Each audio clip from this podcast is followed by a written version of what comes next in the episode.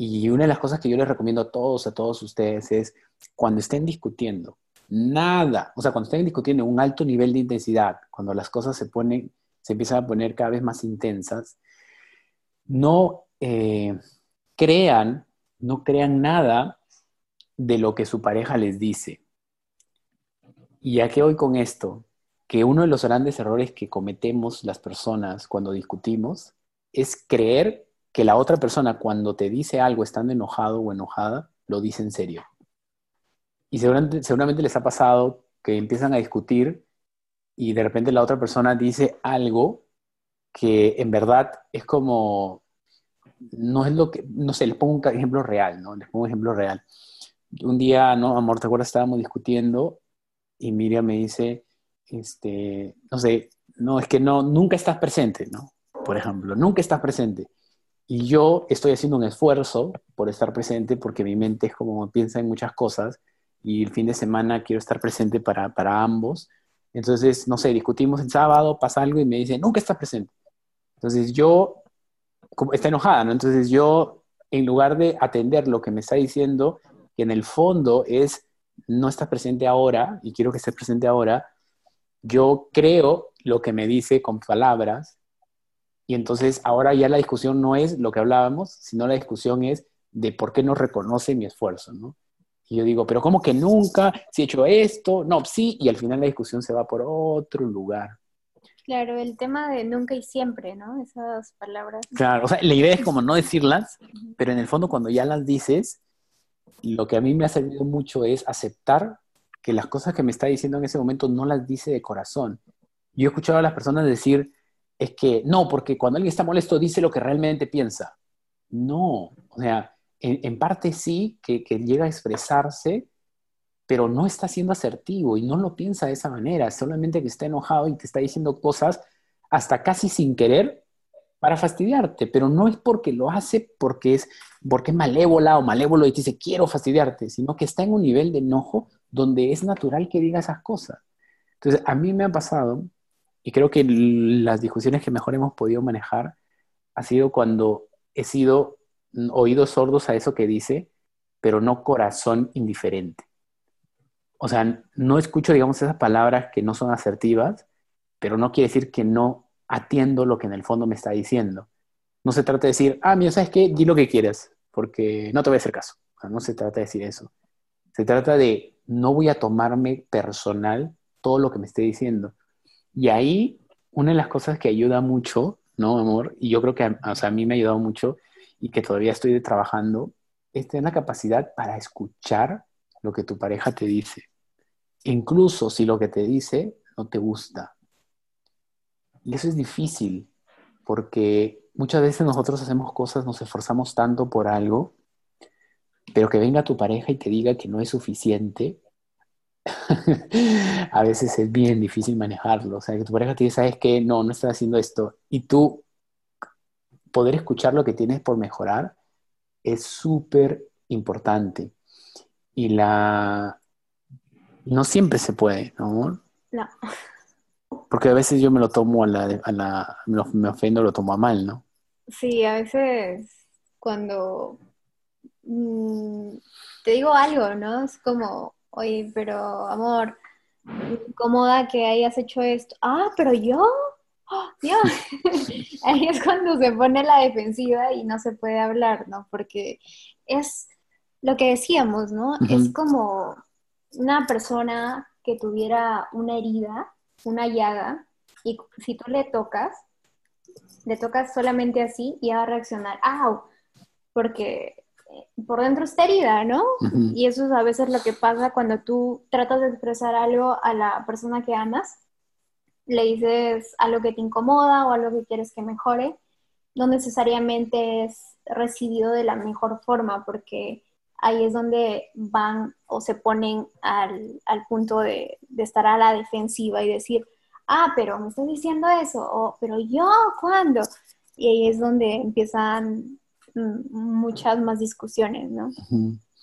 Sí, y de hecho, yo, o sea, ahí lo que quiero que de pronto reflexionen es qué tanto son capaces de aceptar lo que su pareja les dice que ustedes están haciendo mal. sea, puedes, puede ser que alguien te diga, puede ser que tu pareja venga y te diga, mira, ¿sabes qué?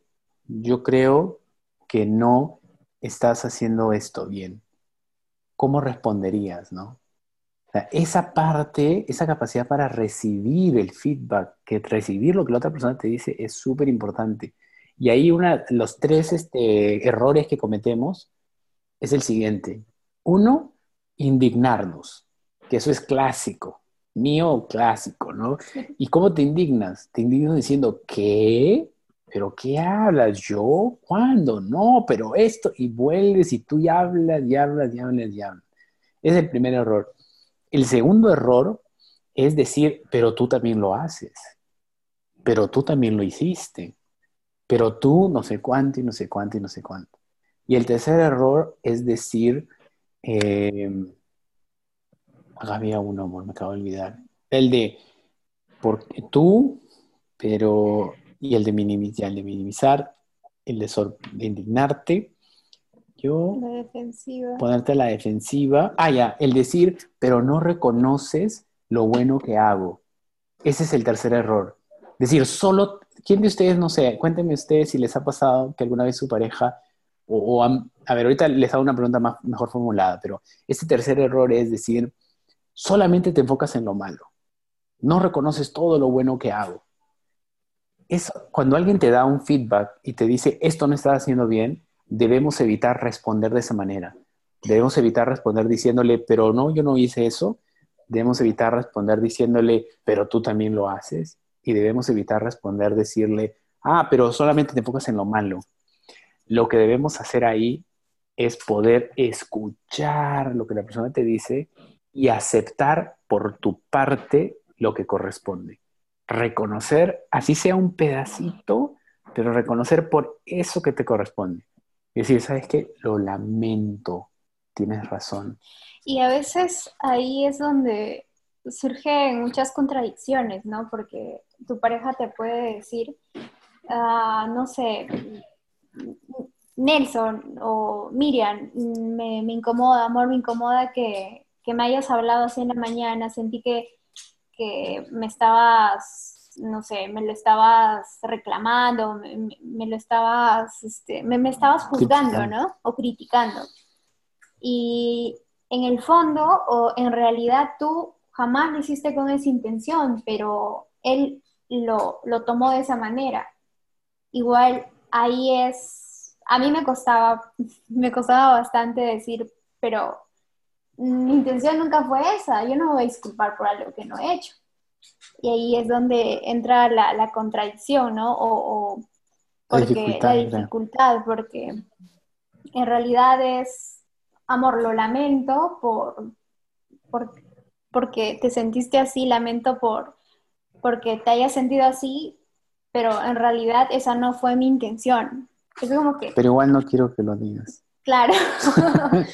es igual, no es ser ajeno al dolor que sintió y decir, ah, pero jamás fue esta mi intención. Yo dije esto y en todo momento lo que dije fue con buena intención. Si tú lo has tomado así, ya por tu lado eso yo creo que nos ha traído muchos problemas, pero el momento que hemos empezado a mejorar, yo, nosotros nos hemos dado cuenta que es cuando somos bien empáticos, ¿no? Y, y sí, pues, o sea, quizá has, has sentido eso cuando yo te hice esa pregunta, pero en realidad mi, mi intención nunca fue esa, pero discúlpame por haberte, por haberte hecho sentir así pero igual recalcas cuál fue tu intención.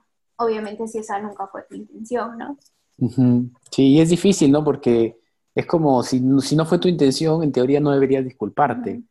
Pero si al fin la persona le afectó, o sea, ahí viene esto que, menciona Miriam, ¿no? La contradicción, porque es bien difícil decir, ah, lo lamento, discúlpame, no lo voy a hacer. Y aceptar eso es súper importante y es difícil poder escuchar a mí me ha tocado, y creo que muchos de nosotros, si es que realmente pusiéramos la intención de escuchar a nuestra pareja y aceptar lo que nos dice, descubriríamos muchas cosas.